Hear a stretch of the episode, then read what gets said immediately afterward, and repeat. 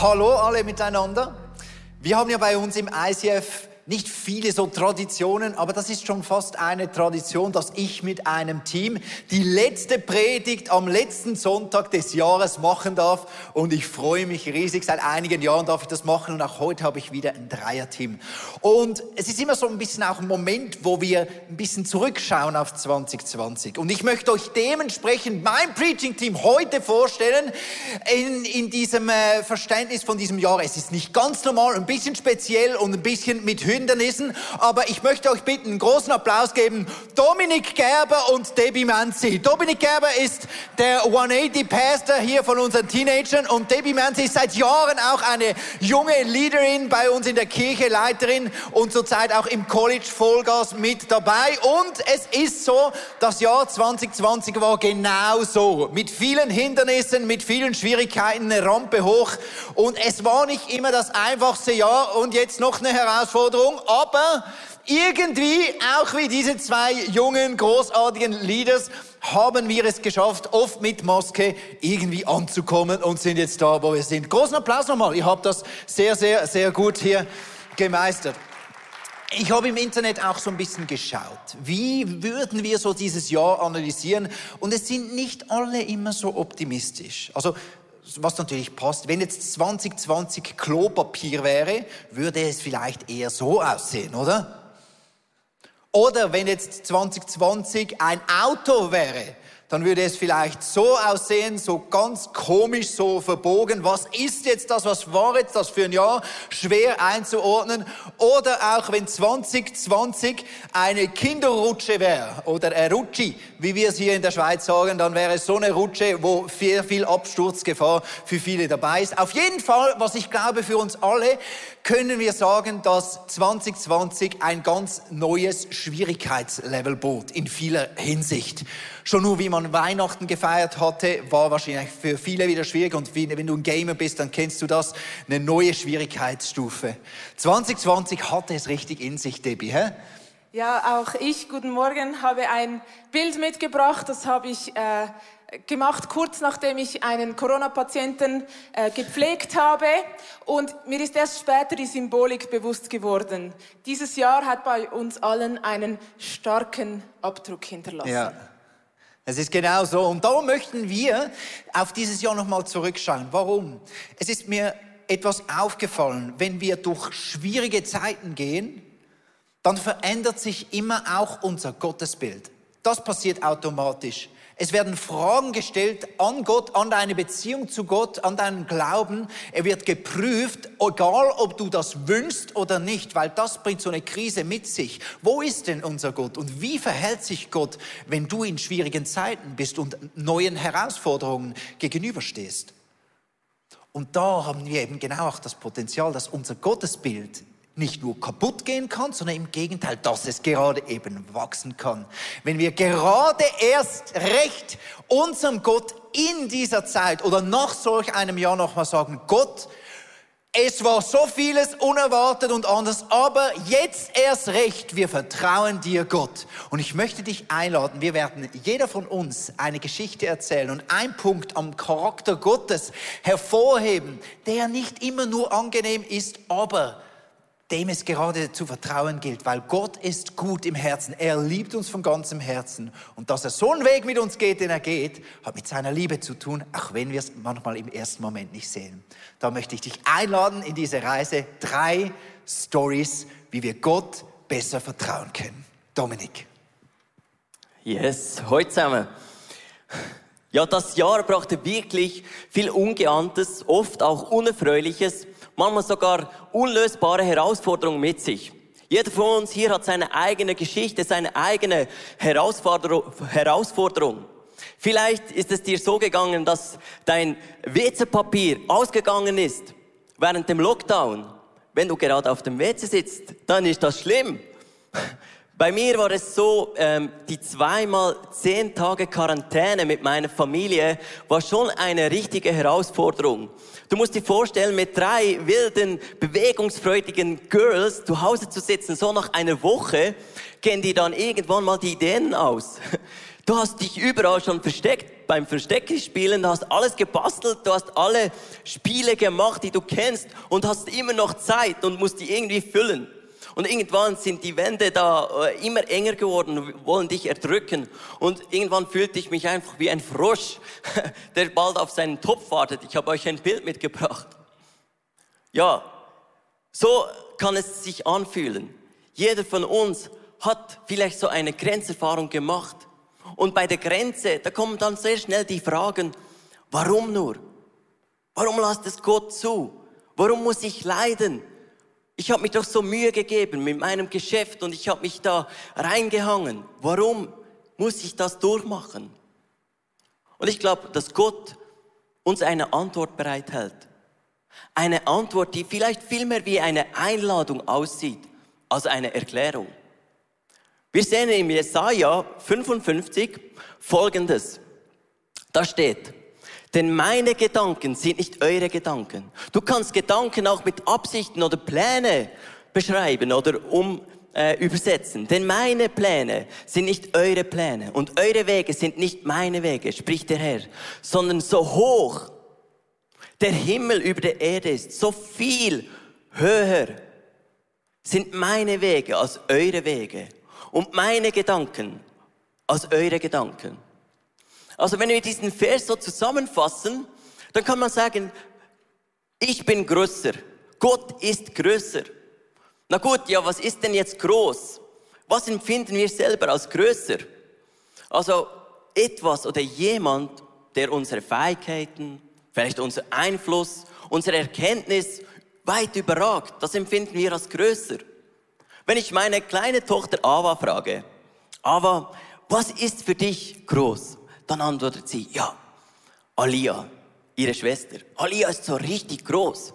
Ich meine, sie kann jetzt schon ein bisschen lesen, schreiben und sie geht am Abend selber, wenn es dunkel ist, ins Fußballtraining und kommt wieder nach Hause. Also Alia ist richtig groß. Wenn ich aber Alia frage, ja Alia, was ist denn für dich groß? Da kommt eine andere Antwort. Sie sagt hoffentlich immer noch, ja, Papi ist groß. Papi hat alles im Griff. Papi, der weiß immer, wo durchfahren. Der weiß, wenn ich Hunger habe, dann komme ich etwas über. Naja, jeder von uns wird dann mal erwachsen und merkt, ich bin selber auch nicht der Größte. Um mich herum gibt es viel Größere und Größeres. Ich zum Beispiel, ich bin äh, ein leidenschaftlicher Star Wars Fan. Ich liebe die Saga um Luke Skywalker. Vielleicht gibt es noch andere.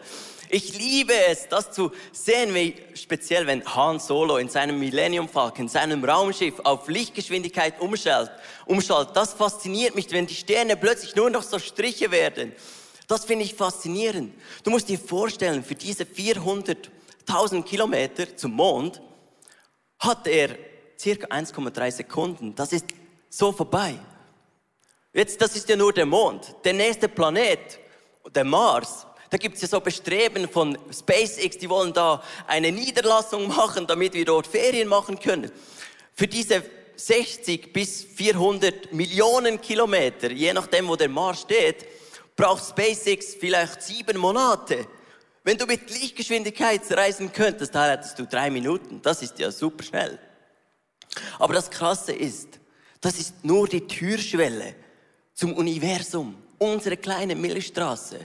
Das ist nur so ein kleiner Teil. Ich habe euch ein Foto mitgebracht, das aufgenommen wurde vom Space, äh, vom Hubble Space Teleskop. Ein Bild, das andere Galaxien aufzeigt. Millionen von Sternen. Aber ihr müsst wissen, ich habe euch da eine Nadel. Das ist etwa ein Ausschnitt, wenn du eine Nadel in den Himmel hältst, wenn du am Abend äh, in die Sterne guckst. Das ist etwa, wenn das Bild, wenn du durch das Nadelöhr schaust, dann siehst du das. Das ist unglaublich, unbeschreiblich. Unser Universum ist so massiv größer, als unser Verstand es jemals können erfassen. Es sind Millionen von Lichtjahren, die du reisen müsstest, um ans Ende zu gelangen. Das ist unbegreiflich. Warum erzähle ich das euch? Wenn wir im Jesaja 25 sehen, dann macht er dort einen Vergleich. Gott macht einen Vergleich. Wir sehen euch da nochmal rein. So hoch der Himmel über der Erde ist so viel höher. So. Wenn du dieses Wort Himmel nimmst Und das übersetzt, also oh, das kommt aus dem Hebräischen, und das heißt, ich probiere jetzt das aufzuschreiben, Sha, Ma, Im, irgendwie so. Shamaim. Dieses Wort bedeutet nicht nur diese 100 Kilometer, die der Himmel umfasst um die, um die Erde, so diese Sphäre, sondern dieses Wort beinhaltet alle Himmel, alle Sterne, die am Himmel sind, alle Galaxien bis ans Ende, so viel höher ist Gottes, sind Gottes Gedanken über unsere Gedanken, sind seine Wege über unsere Wege. Wenn wir vom Weltall lernen können, was wir vom Weltall lernen können, ist, dass wir klein sind. Aber was wir von Gott lernen können, ist, dass wir unglaublich wertvoll sind.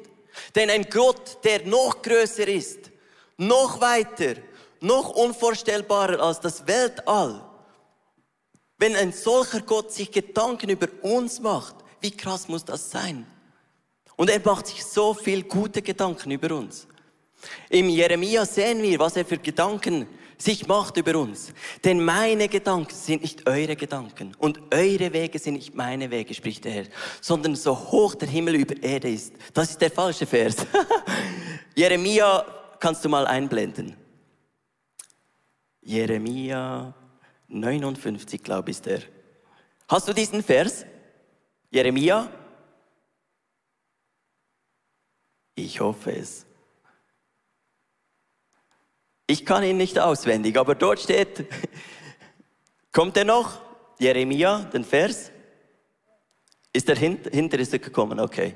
Ich lese da. Denn ich weiß, was für Gedanken ich über euch habe, spricht der Herr. Gedanken des Friedens und nicht des Unheils, um euch eine Zukunft und eine Hoffnung zu geben. Und ihr werdet mich anrufen und hingehen und zu mir flehen und ich will euch erhören. Gott hat so viel gute Gedanken. Gedanken des Heils, Gedanken der Zukunft, Gedanken der Hoffnung, der Zuversicht. Und wenn wir am Ende dieses crazy Jahres sind, mit viel Herausforderungen, viel Druck, mit vielem Schwierigen, dann bin ich überzeugt, dass uns Gott mit einer Einladung begegnet. Seine Einladung lautet, willst du nicht rüberrutschen? Hier auf den Platz. Willst du mir vertrauen? Trotzdem. Willst du diesem großen Gott vertrauen? Und mit Vertrauen ins neue Jahr starten. Denn er ist groß. Er hat es im Griff. Willst du Gott vertrauen? Und ich möchte jetzt zum Schluss mit uns beten. Denn wir brauchen immer wieder, dass uns dieser Glaube und dieses Vertrauen geschenkt wird. Okay? Lass uns beten. Vater, danke Gott, dass du so unermesslich groß bist. Wir können dich nicht erfassen mit unserer Vorstellungskraft, mit unseren Gedanken, mit unserem, was wir sind. Und du bist noch viel höher, du bist noch viel größer, so viel umfassender. Und Gott, wir brauchen, dass du uns immer wieder nahe nimmst. Wir danken dir, dass du dich nahbar machst ein so großer Gott, der uns zeigt, wie wertvoll wir sind. Und das brauchen wir, damit wir dir vertrauen können. Und ich bitte dich, dass du uns Vertrauen und Glauben in unser Herzen einpflanzt, damit wir, mit, damit wir gestärkt, voller Hoffnung und Zuversicht in das neue Jahr starten können. Amen.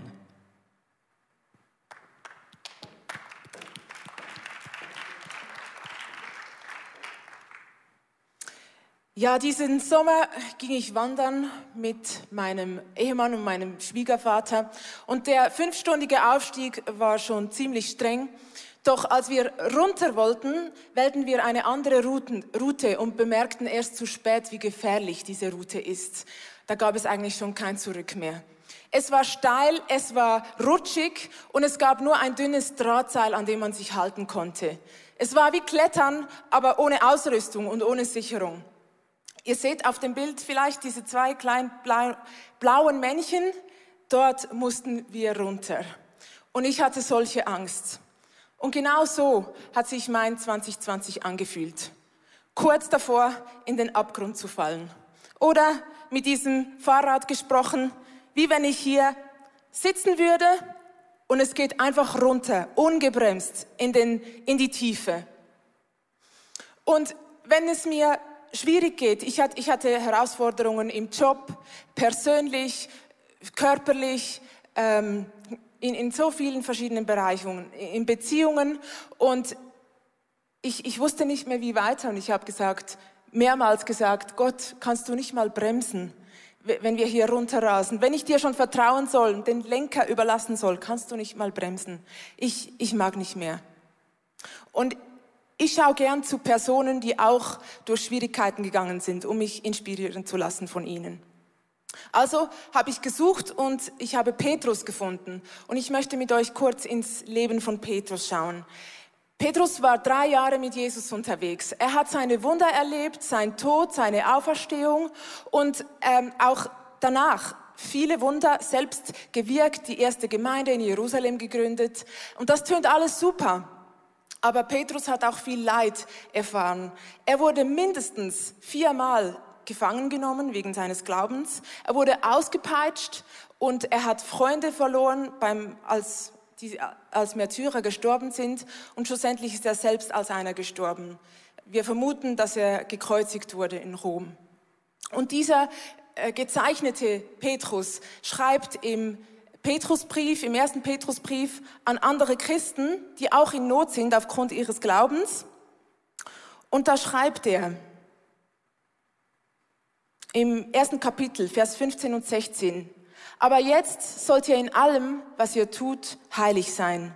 Genauso wie Gott, der euch berufen hat, heilig ist. Denn er hat selbst gesagt, ihr sollt heilig sein, weil ich heilig bin. Und ich dachte mir zuerst, soll das jetzt eine Ermutigung sein für verfolgte Christen, dass sie sich jetzt noch perfekter anstellen sollen? Moment, lass uns mal die Bedeutung von heilig anschauen. Wenn wir in den Urtext gehen, ein bisschen forschen, finden wir das Wort Hagios im Griechischen und das bedeutet andersartig oder zu Gott gehörend. Und im Hebräischen finden wir das Wort Kadesh und das bedeutet abgesondert sein oder Gott gewidmet sein. Und das hat meine Idee von heilig revolutioniert. Gott ist heilig und er ist anders, anders als wir ihn erwarten. Gott ist der Gott, der nichts mit Fehlern anfangen kann und trotzdem uns voll Liebe begegnet und aufnimmt. Er ist der, der Frieden stiftet, der befreit, der neues Leben schafft, der verändert, heilt. Heute, hier und jetzt. Und er hat Jesus geschickt auf diese Erde, um uns diese Hoffnung zu bringen. Und Jesus selbst, und das fasziniert mich, Jesus hat auf diesem Seitenwagen Platz genommen. Auch er hat sich Gott ganz gewidmet und diesem Auftrag gewidmet, den Menschen Hoffnung zu bringen. Jesus selbst ist in die Tiefe gerast. Er hat das auf sich genommen. Er hat sich was kosten lassen. Leid und Tod, um uns diese Hoffnung zu bringen. Auch Jesus ist anders, als wir ihn erwarten. Und was bedeutet das nun für uns? Anders zu sein. Ich glaube, es hat nichts zu tun mit versuchen, perfekt zu sein, sondern unser Leben Gott ganz hinzugeben, uns ihm zu widmen, mit jeder Faser im Alltag. Und was bedeutet das? Ich glaube, wenn wir Beziehung leben mit Jesus, dann hören wir seine Stimme. Und je mehr wir seine Stimme hören, desto mehr werden wir auch sehen, was er von uns möchte, wo wir uns verändern sollen, damit wir Jesus ähnlicher werden. Und diese Veränderung kostet uns etwas. Es kostet uns Gehorsam. Und ich glaube, Gott hilft uns dabei mit seiner Kraft, aber wir brauchen die Bereitschaft zur Veränderung. Und Petrus, weißt du, Petrus war kein perfekter Mensch. Ich denke, er war sehr impulsiv. Damals im Garten Gethsemane hat er einem Tempeldiener fast den Schädel entzweit weil er Jesus beschützen wollte. Und Jahre später im Petrusbrief schreibt er nicht, schlägt zurück, wenn ihr angegriffen werdet. Nein, er sagt, seid heilig, weil Gott heilig ist. Was ist in der Zwischenzeit passiert? Ich denke, Petrus hat sich entschieden, sein Leben Jesus zu widmen, zu heiligen, sich, sich ganz ihm hinzugeben und auch bereit zu sein, sich zu verändern, um vielleicht sein Temperament anders einzusetzen, nicht mehr für Gewalt, sondern für das Reich Gottes. Und was bedeutet das nun für uns, für mich? Weißt du, das Einzige, was mich davon abgehalten hat, durchzudrehen auf diesem Berg im Sommer und die Reger anzurufen, um mich da runterzuholen, waren meine beiden Begleiter. Sie, waren, sie sind erfahrene Berggänger und sie hatten eine Ruhe und eine Zuversicht und sagten, Debbie, wir schaffen das. Wir kommen hier runter. Und übertragen gilt dasselbe im Jahr 2020 in allen Schwierigkeiten, die ich erlebt habe und immer noch drin bin. Weiß ich, ich habe eine ewige Hoffnung, so wie es Petrus gewusst hat. Diese ewige Hoffnung, die entstanden ist, als Jesus selber hier Platz genommen hat und den Berg runtergerast ist. Und wenn ich hier sitze und immer noch in Schwierigkeiten bin, möchte ich mich öffnen, um auf Gottes Stimme zu hören und auch in den Schwierigkeiten bereit zu sein für Veränderung. Weißt du, wir alle erleben Schwierigkeiten von Zeit zu Zeit, aber die Frage ist, wie wir damit umgehen. Wenn es mir schlecht geht, ist es einfach, im Selbstmitleid zu liegen. Aber es kostet mich was, aufzustehen und zu fragen, Jesus, was kann ich an meiner Krise ändern? Wenn ich schlechte Laune habe, weil ich völlig fertig bin, keine Kraft mehr habe, zum Beispiel bei meinen Patienten, ist es einfach, einfach meine Wut an anderen auszulassen. Aber es ist schwierig, trotzdem freundlich zu bleiben und Jesus zu bitten, mir neue Frucht vom, von der Freundlichkeit zu geben. Und wenn ich verletzt bin, ist es einfach, mich abzulenken mit Social Media, mit Alkohol, mit was weiß ich. Aber es kostet mich was, die Verletzungen mit Jesus anzuschauen und mich heilen zu lassen. Und weißt du, in meinem Leben oder in meinem Jahr, in gewissen Bereichen geht es wieder bergauf und in anderen fühlt es sich immer noch wie eine Talfahrt an. Aber ich habe mich entschieden, nicht zu warten, bis ein Wunder geschieht, sondern ich vertraue diesem Jesus heute und ich nehme Platz auf diesem Seitenwagen. Und ich möchte dich heute einladen, auch anders zu sein, anders zu werden, dein Herz zu öffnen. Komm, sitz Platz auf dem Seitenwagen, egal wo es durchgeht. Und ich möchte dafür beten, denn dazu sind wir berufen. Seid heilig, weil ich heilig bin. Lieber Jesus, ich danke dir von Herzen, dass du diesen steilen Weg gegangen bist für uns. Du bist unser Bergführer, unser Lenker. Wenn wir nicht mehr weiter wissen, bist du immer noch da. Und ich danke dir, dass du dein Leben diesem Auftrag gewidmet hast, damit wir diese ewige Hoffnung haben. Und ich bitte dich heute in all unseren Schwierigkeiten, dass wir einfach diese Bereitschaft aufbringen können, unser Herzen zu öffnen, damit du in unser Leben sprechen kannst und wir dir immer ähnlicher werden dürfen. Amen.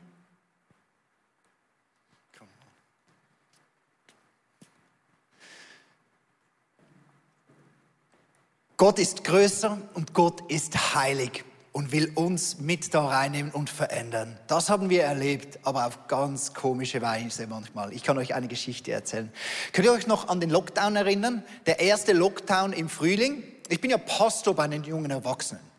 Und wir mussten innerhalb von wenigen Tagen die ganze Celebration von 250 Leuten in mein kleines Wohnzimmer, in meiner zweieinhalb Zimmer Wohnung irgendwie umziehen und von da aus die Gottesdienste machen. Und plötzlich war ich als Pastor alleine in meinem Wohnzimmer, also mit meiner Frau zusammen äh, und noch einem Kameramann.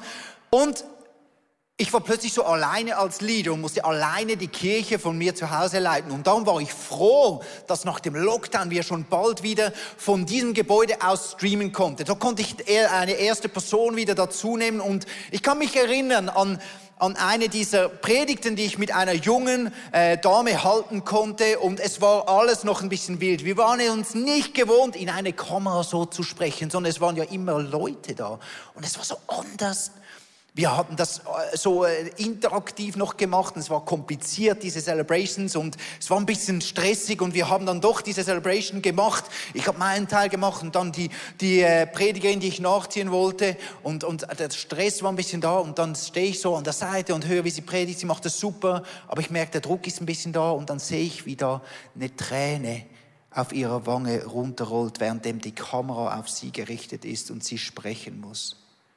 Und das war so ein Tiefpunkt in diesem Jahr für mich, weil ich habe gemerkt, das wollte ich eigentlich um jeden Fall verhindern, dass nicht nur ich Stress habe, sondern dass ich die Leute, meine Mitarbeiter, die Volunteers und alle, dass alle plötzlich unter so viel Druck sind, dass jetzt geht die Kirche kaputt, wir überfordern alle und diese Fragen kommen hoch in meinem Ding. Und ich habe versucht, sie irgendwie zu entlassen oder so.